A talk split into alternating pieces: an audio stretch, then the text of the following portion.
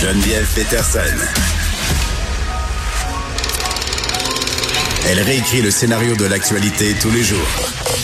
Vous écoutez Geneviève Peterson. Cube Radio toujours euh, en attente euh, de ce point de presse. Euh, bon, pour faire le point sur la situation des personnes en situation d'itinérance à Montréal, Valérie Plante qui va s'adresser à la population, elle sera accompagnée de Josefina Blanco qui est responsable du dossier itinérance. Hier, on était avec All Brewery, un organisme qui vient en aide aux personnes en situation d'itinérance. On sait que l'auberge Madeleine aussi a lancé un cri du cœur pendant le temps des fêtes parce que la situation elle est critique. On le sait là, il fait moins 40. voici c'est commencé, on y va tout de suite pour l'escouade Emery, qui est euh, le SPVM euh, dans une unité spéciale pour travailler avec euh, la population itinérante.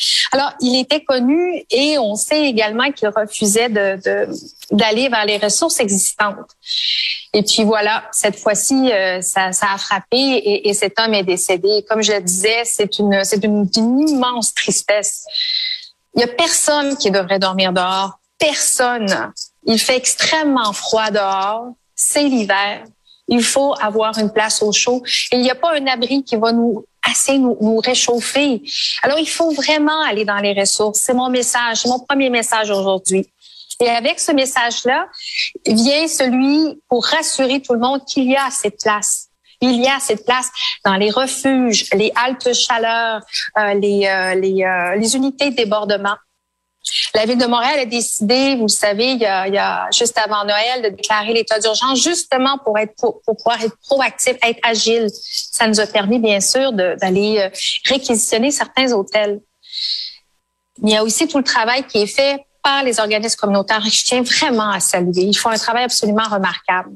Alors, pour l'instant, il y a plus de 1500 places qui sont disponibles. Et parce qu'on sait que la COVID elle est extrêmement contagieuse hein, avec le variant Omicron.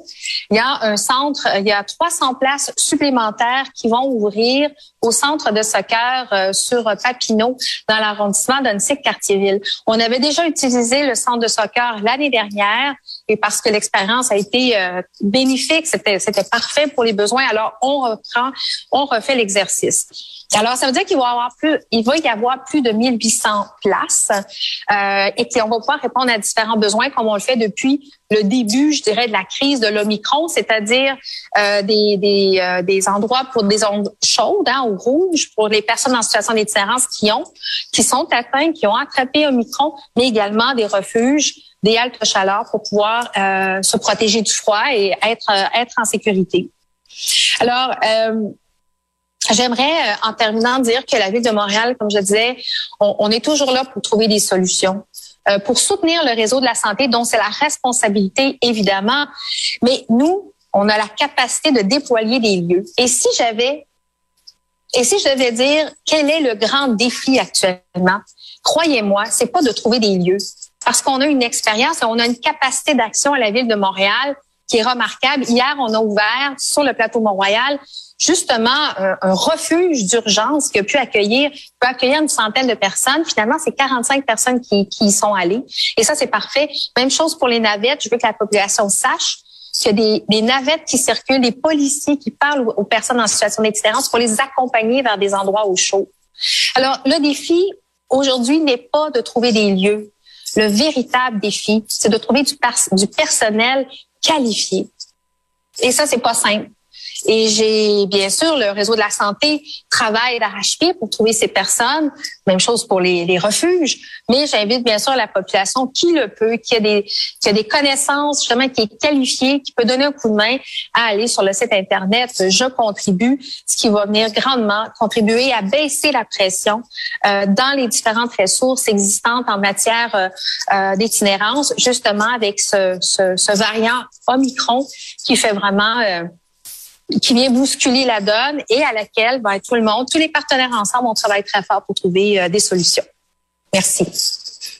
Bon, la mairesse Plante qui se dit bouleversée par la situation des personnes en situation d'itinérance. Là, on se rappelle qu'il y aurait eu un décès lié au froid hier, un sans-abri bien connu des différents organismes là, qui leur viennent en aide, un homme de 74 ans, si je ne m'abuse. Euh, je, sais pas trop c'est quoi, puis je comprends là, que c'est un problème complexe, la situation de l'itinérance à Montréal.